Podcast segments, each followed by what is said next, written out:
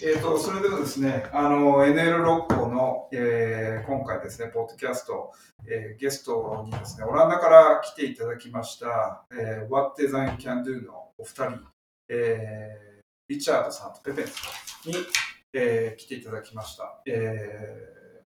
ということで、今日、あの実はですね、What Design Can Do というあのイベントが、えー、東京と神戸で、えー、ワークショップとか、えー、レクチャーが開かれているまして、神戸のロコノマドにですね、えー、お二人が来ていただいております。えー、ということもあって、今日はあのリアルでまたあのお会いしてですね、お話を聞いてい、えー、きたいと思います。えー、そう、Thank you for coming,、uh, お二人とも来てくださりありがとうございます。自己紹介をしてくださいますか、はい、私はリチャード・ファンデル・ラーケンと言います。What Design Can Do の共同創設者の一人です。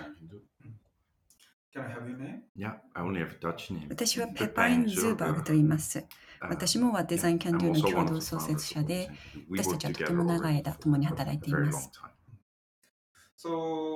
では、What Design Can Do について教えていただけますか？はい、What Design Can Do は11年前に設立されました。ペパインと私は2人ともグラフィックデザイナーです。長年にわたってデザインポリスという活動を通して、クライアントの依頼による仕事の他にさまざまな取り組みを行ってきました。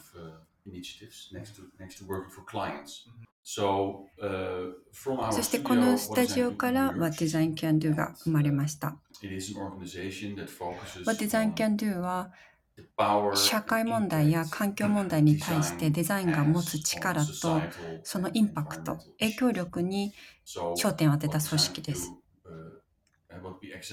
What Design Can Do ではデザインにおける見た目の良さや美しさにフォーカスするのではなく社会課題とデザインをつなげてデザインが社会の課題にどういった影響をもたらすことができるのかという点について掘り下げていきます。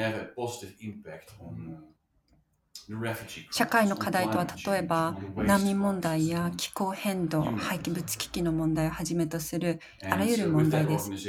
この組織とともに長年にわたってさまざまなプログラムを実施してきました。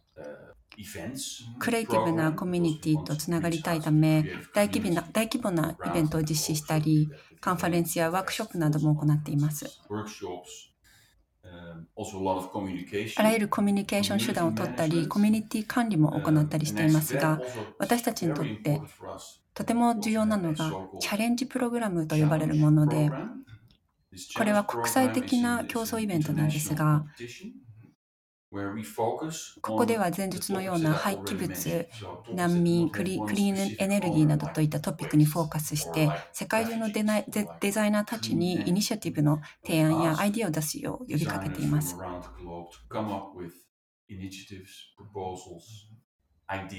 そして我々がベストなものを選び、選ばれたイニシアティブを経済的に支援します。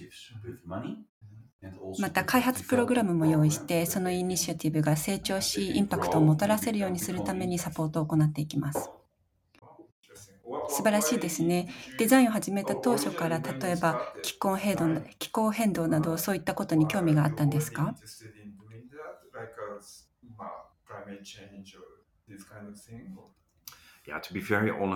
そうですね。こういったプロジェクトは常に自発的に行ってきました。長年クライアントのために仕事をしてきましたが、同時にエキシビションやアート的なこと、雑誌など様々な取り組みも行ってきました。そうすることでいいバランスが取れますからね。グラフィックデザイナーとして働いていると、およそ80%はサービス業と言えます。クライアントはストーリーの所有者であり、私たちの仕事というのはクライアントのストーリーを伝えることです。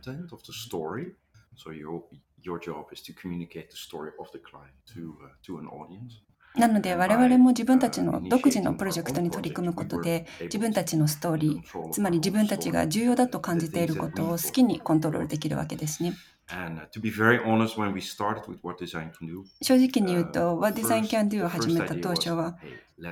単に何か始めようよという感じのところから始まって、カンファレンスやイベントを始めようと考えたわけですが、そこからじゃあ何についてにするということになりますよね。そこでより良い目的、大義のためにどのようにデザインを展開していくことができるかというところに行き着きました。そうすることで自分たちにとってより個人的な大切な大切なトピックを扱うことができます。例えば社会正義の問題であったり、政治、そして気候変動についてです。また、デイリーゴリラというプロジェクトも長年行っています。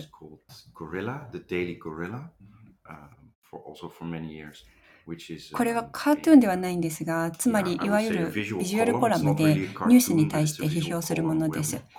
つまり時事問題やニュースに対する批判的なボイスを発信しています。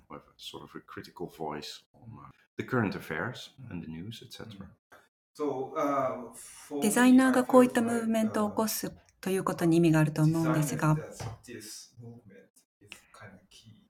単にいいデザインを作るのではなく、社会のためになる取り組みに対してデザイナーたちがもっと積極的になるようにすることがお二人の意図、目的としてあるんでしょうか？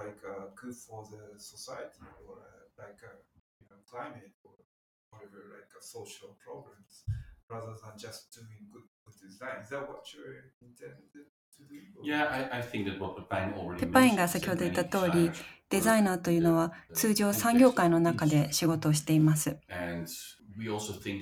デザイナーやコミュニティにも聞いてみたんですけれども、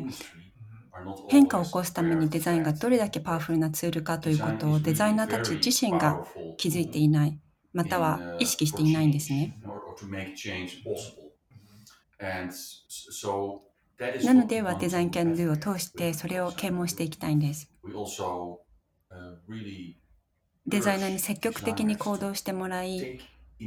デザイナー、デザインにできることを発揮してもらいたいというのが私たちの考えです。どのデザイナーも自分らしい方法で取り組むべきですし、我々が何か指示するわけではないのですが、彼らのデザインは社会のためにもっと役立つことができるということを意識してもらいたいと思っています。我々はそれがとても重要なことだと考えています、感じています。Because we think it's so important. And we think it's so important because design makes uh, デザインは視覚的ですし、美しく魅力的にもなり得ます。それがデザインの力なんですから、それを活用して人々の意識や行動を変えるためのツールとして使うべきなんです。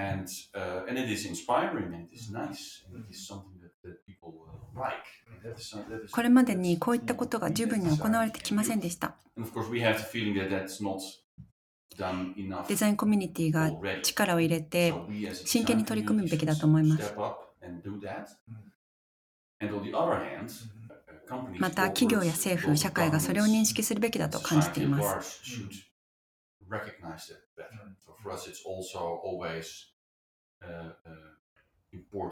より広い範囲の人々にもデザインの力を知ってもらうことが重要です。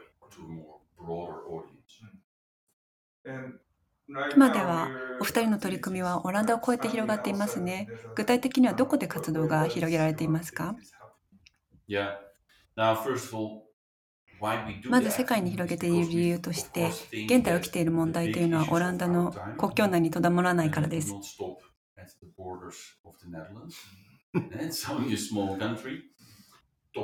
気候変動や社会正義、難民、移民の問題は常に世界中で起きています。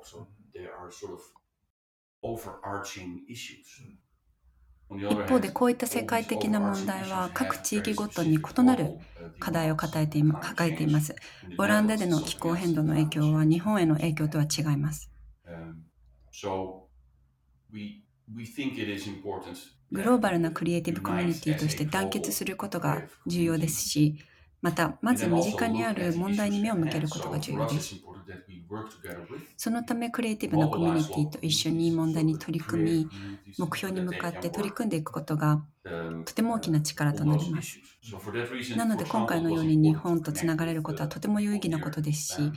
またメキシコやブラジル、インドやその他の国ともつながっています。こういった国とのつながりを通して互いに学び合い、助け合い、結集することが非常に重要だと考えています。ヨーロッパではどうですか？例えば、フランスのデザイナーやベルギーのデザイナーたちも参加していますか？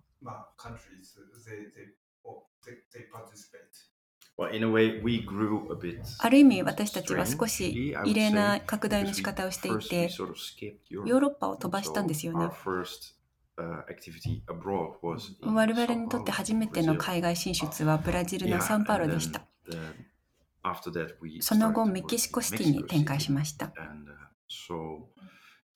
もちろん EU 内にも参加者やオーディエンスはいますが、アムステルダムが EU の中心として機能機能していて、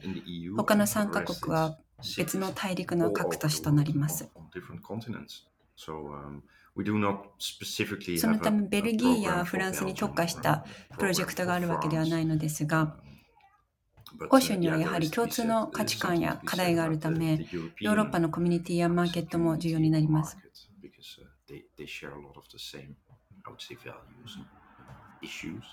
Um, ただ、より遠くの海外を見てみると、違いが顕著になってきますよね。例えば、オランダではデラデザインが従来のクラフトマンシップから切り離された存在となっています。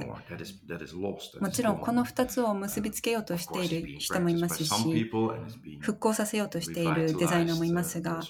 一般的には結びついていません。しかし、ブラジルやメキシコではそうではありません。もちろん伝統的な方法がなくなりつつあるという危機はあちらでもあるんですけれども、それでもやはり西洋文化やヨーロッパ、モダニストがこういった遠くの国から学べることはたくさんあります。なので、オランダからデザインを広めるだけではなく、違う国や文化、そこのデザイナーから学びたいと考えています。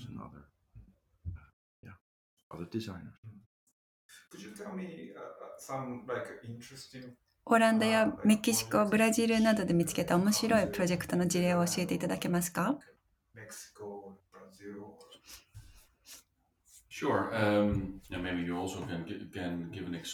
そうですね。我々がサポートする組織やデザイナーが参加するチャレンジプログラムでの例があります。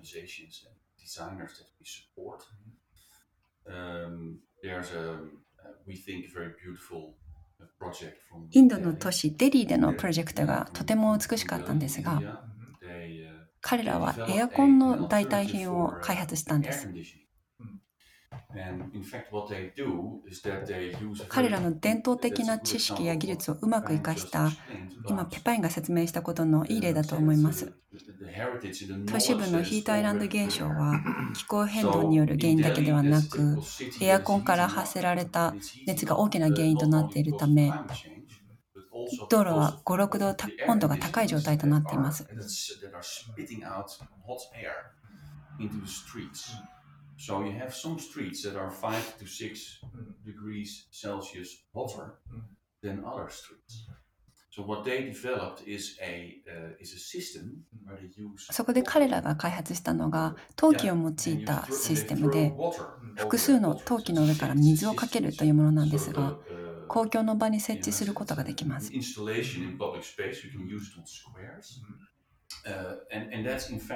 これは実際にインドでは昔から用いられていた知恵なんですが、陶器に水をかけることによって周りの空気の温度を下げてくれるわけです。公共の場にこれを設置することもできますし、小型版を活用して家庭でも活用することができます。土でできた陶器と水なので、この方法ではカーボンフットプリントも排出されませんし、交換できて何度でも再利用することができます。とても素晴らしい発想ですし、最先端のテクノロジーをわざわざ活用する代わりに、すでにある知識をいかしいかにして使うかという素晴らしい例だと思います。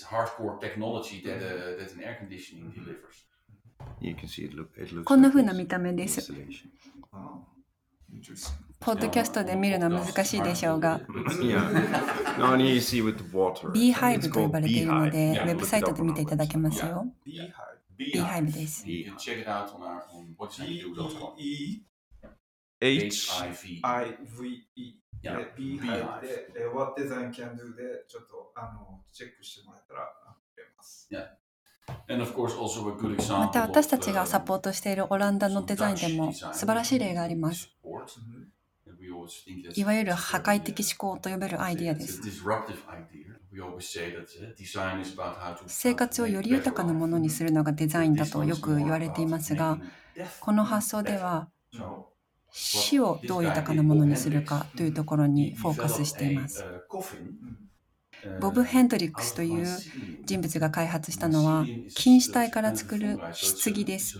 菌糸体はある種のキノコですから生きたものですよね。なので私たちはこれをリビングコフィン、生きた棺、棺と呼ぶことにしました。菌糸体は成形することができるので、棺の形に育つように仕込むわけです。菌糸体は非常に硬くて強い素材ですから、そこに人を入れることができます。そしてこの棺を土に埋めると、人も棺もわずか35日で消えてなくなります。どんな汚染物質もを出すこともなく、跡形もなく消し去ります。何よりも生きた素材だというのが素晴らしいですよね。特定の業界ではとても話題になっています。これに関連する話題がありますよ。日本に住むあるデザイナーの女性に出会ったんですが、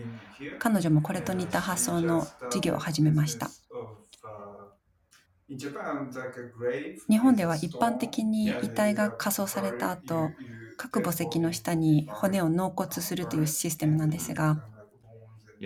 彼女はこの風習を変えようと取り組んでいます。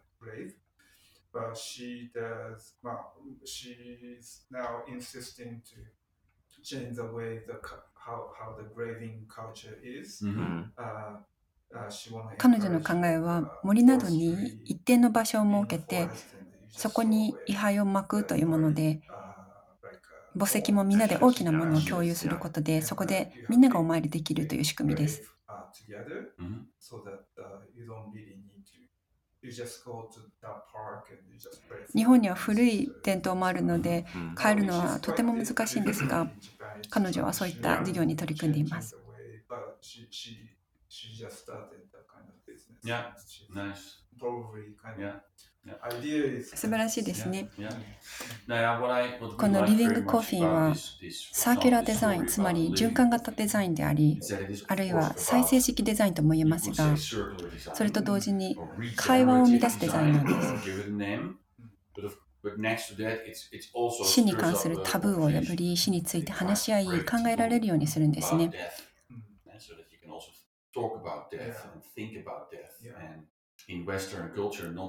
オランダも含み西洋文化では人はあまり死について話しません。しかしこの発想によりこの大切なトピックについて会話ができるようになります。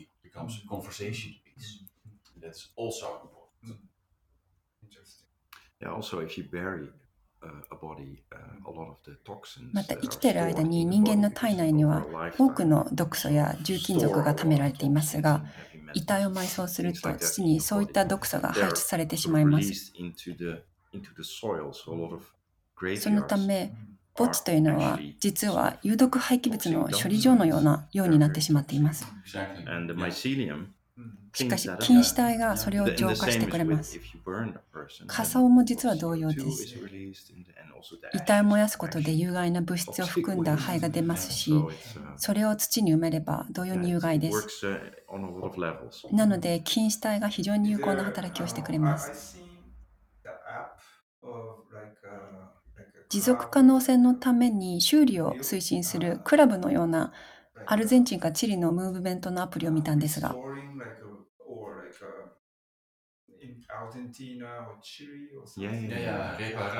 あれは本当に素晴らしい活動です。アプリであり、コミュニティでもあります。南米のアルゼンチンでのムーブメントで修理、再利用、そして再生することの大切さを伝えています。修理はデザインにおいて我々もとても重要なことだと考えていますし、彼らの活動を支援しました。おじさんの日曜大工の趣味にとどまらず、誰だって棚を作ったり直したりすることができるべきですよね。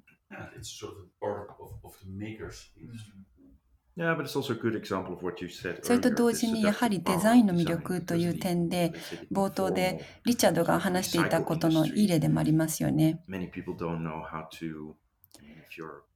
日々のリサイクルの習慣が習慣を考えると例えばコーヒーマシンが故障したとしたらそれをどこへ持っていけばいいのかどのお店に持っていくべきか考えてしまいますよね。それがこのようなモモダンでフレッシュな見た目のアプリがあったらどうでしょう？これこそ既存の社会をつなぐ情報デザインですよね。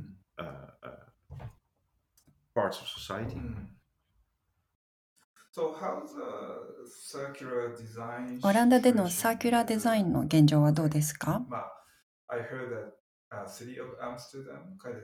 アムステルダムの街ではサーキュラーエコノミーの発想を取り入れていると聞いていますが、それに関して何か変化は起きていますか？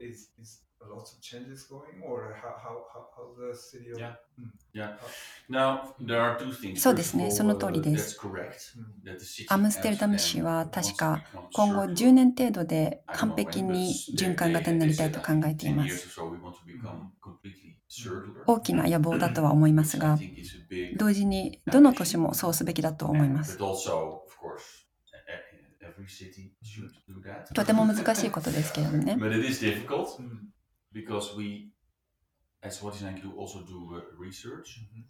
What Design Can Do でリサーチを行ったんですが、その調査結果によると、製品のデザイン段階でのあらゆる判断が、その製品が社会に与える影響に大きく左右します。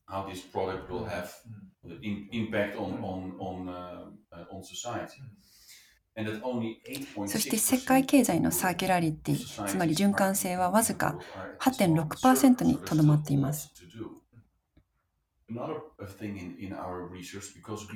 我々がインドやメキシコ、日本などのさまざまな地域とコラボレーションして行った研究によると、この特定の課題に関して言うと、アムステルダムアムステルダムのみならず、オランダ全体が一歩抜きに出ていることが分かりました。なので、この循環型社会になるという概念においては、オランダが世界の先を行っていると言えるでしょう。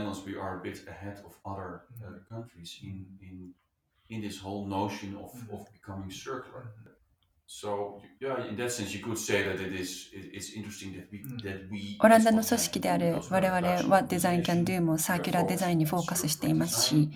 我々のパートナーだけでなく、プログラムに参加したいと感じているデザイナーたちとも情報や知識を公開しています。なので、これはとてもいい動きだと思います。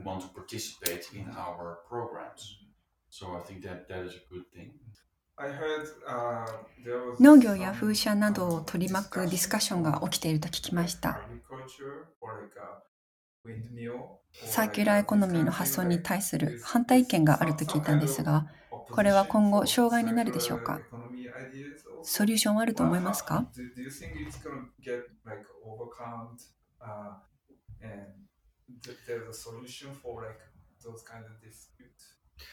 エネルギーに関しては現在オランダでは大きなディスカッションとなっていますが、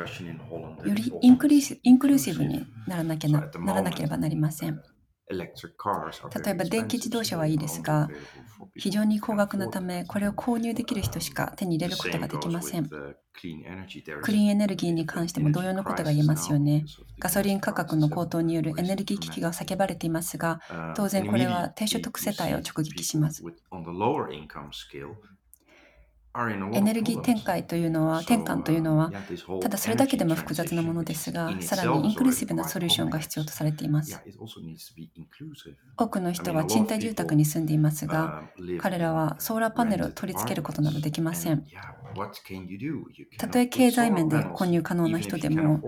建物の所有者ではないからですないですからね。なので、これは非常に大きな議論となっています。オランダの農家と政治の状況は現在大変なことになっていて、多くのオランダの農家がプロテストを起こしています。オランダは非常に農業が盛んな国です。とても小さな国ですが、世界第2位の農業農産物農産物輸出国なんですね。アメリカが第1位で、そしてオランダが続きます。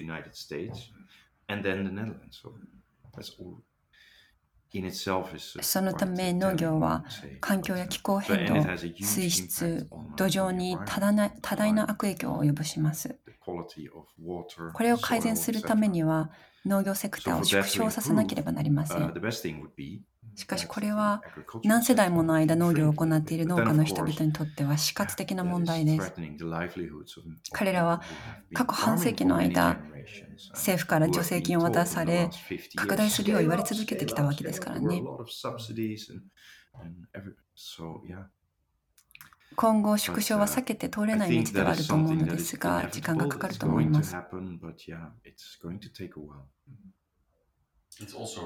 今、オランダで起きていることはいい例だと思うんですが、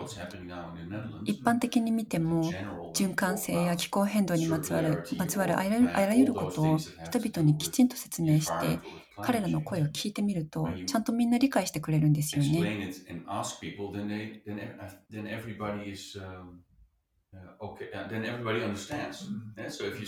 例えばトースターが壊れたとして、これを直してまた使えるようにするべきか、燃やすべきか、どちらがいいか聞いてみると、もちろん修理するべきだとちゃんと理解、皆さんがちゃんと理解してくれます。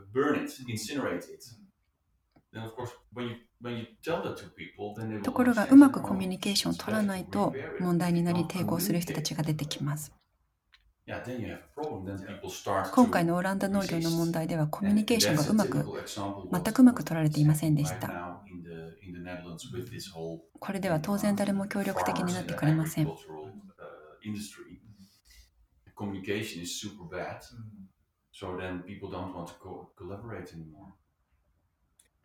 別の質問に移ります。What Design Can Do はどのようにして運営されていますか？出資者などがいるのでしょうか？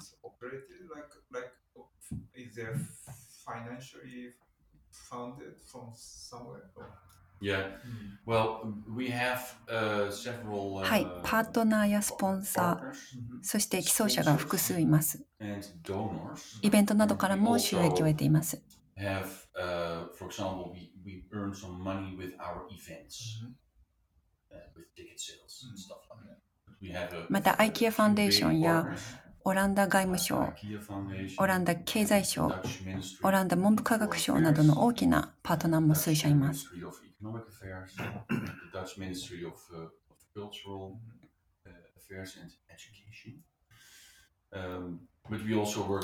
また商業組織にも支援を提供してもらっています。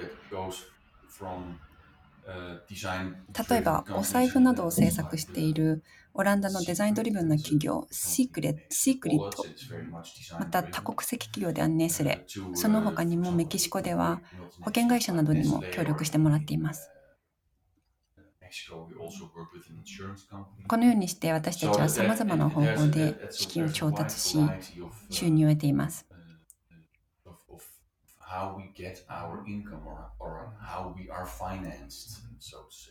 それぞれのプロプログラムごとに合うパートナーを探して資金面でサポートしてもらっていますが私たちにとってはデザインの力を広めていくことが何よりも重要な点であるためそのことをサポートしてくれて他のデザイナーや似た価値観を持つ人々とつなげてくれるようなパートナーを探しています。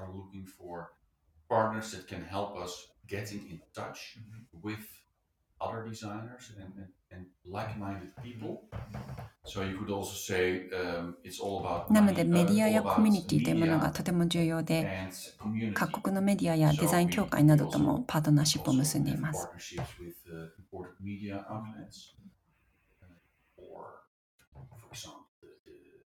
Design associations in different countries. 政府や大企業などがこういった取り組みをサポートしているというのは素晴らしいことですね。20年、30年前ならそういったことは起きていなかったと思います。今では大企業もこういった活動に注目しているんですね。はい、イケアファンデーションやオランダ外務省のような巨大組織が支援してくれているというのは素晴らしいことです。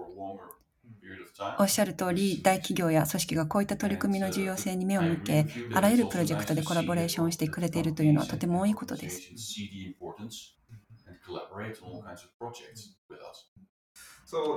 最後の質問です。日本の印象はどうですか？滞在滞在を楽しまれていますか？はい、そうですね。日本はとてもユニークですし、またいつも感じていたことですが、日本の人々は、人々やデザイナーはオランダのデザインをとてもリスペクトしてくれています。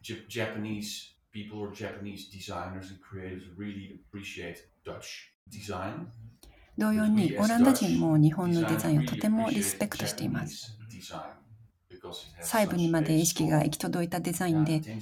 かつとても先進的です。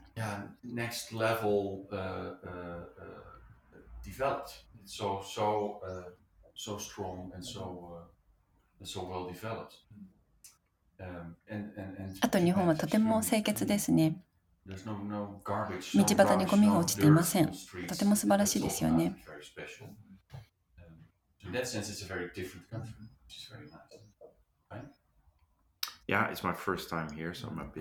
私にとっては初めての訪問なので、まだフレッシュな感想ですが、とても楽しんでいます。デザインに関しては、例えば木材の使い方など、素材の価値や見せ方がとても特別だと感じました。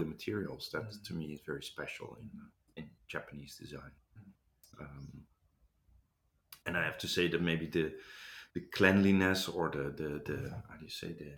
the simplicity あとシンプルさが印象的です。モダニズムを勉強してきたので、そこにつながりを感じました。美しく作られたシンプルなものというのは、誰にも愛されます。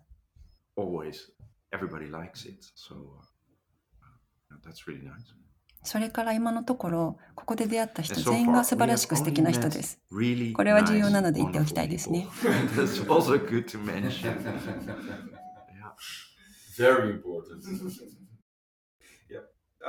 それでは今日はお時間をいただき、組織についての説明をしてくださりありがとうございました。日本でまたいつか大きなカンファレンスが開かれるのを楽しみにしています。そうなれば素晴らしいですね。このポッドキャストに呼んでいただきありがとうございました。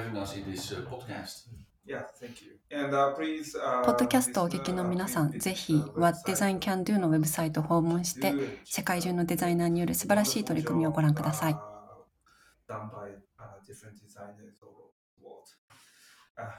それではありがとうございました。Thank you.